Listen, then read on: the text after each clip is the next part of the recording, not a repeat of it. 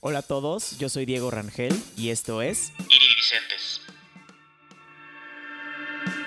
Que nadie puede vivir sin música, estoy seguro de eso.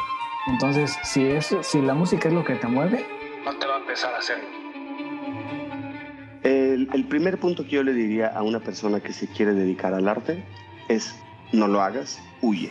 Lo mejor que puedes hacer si la música o el arte es una de tus varias opciones, siempre toma otra. Si te alejaste del arte y fuiste absolutamente infeliz, entonces sí, regresa. Y dedícale tu vida a eso. Por eso yo siempre digo a la gente que hay que pesarse, hay que conocerse, hay que saberse, hay que aceptarse. Em, y no estar inventando que todo, todo, todo lo puedes. Ni madres, eso no existe. Ese es, esa es la tumba de todo soñador.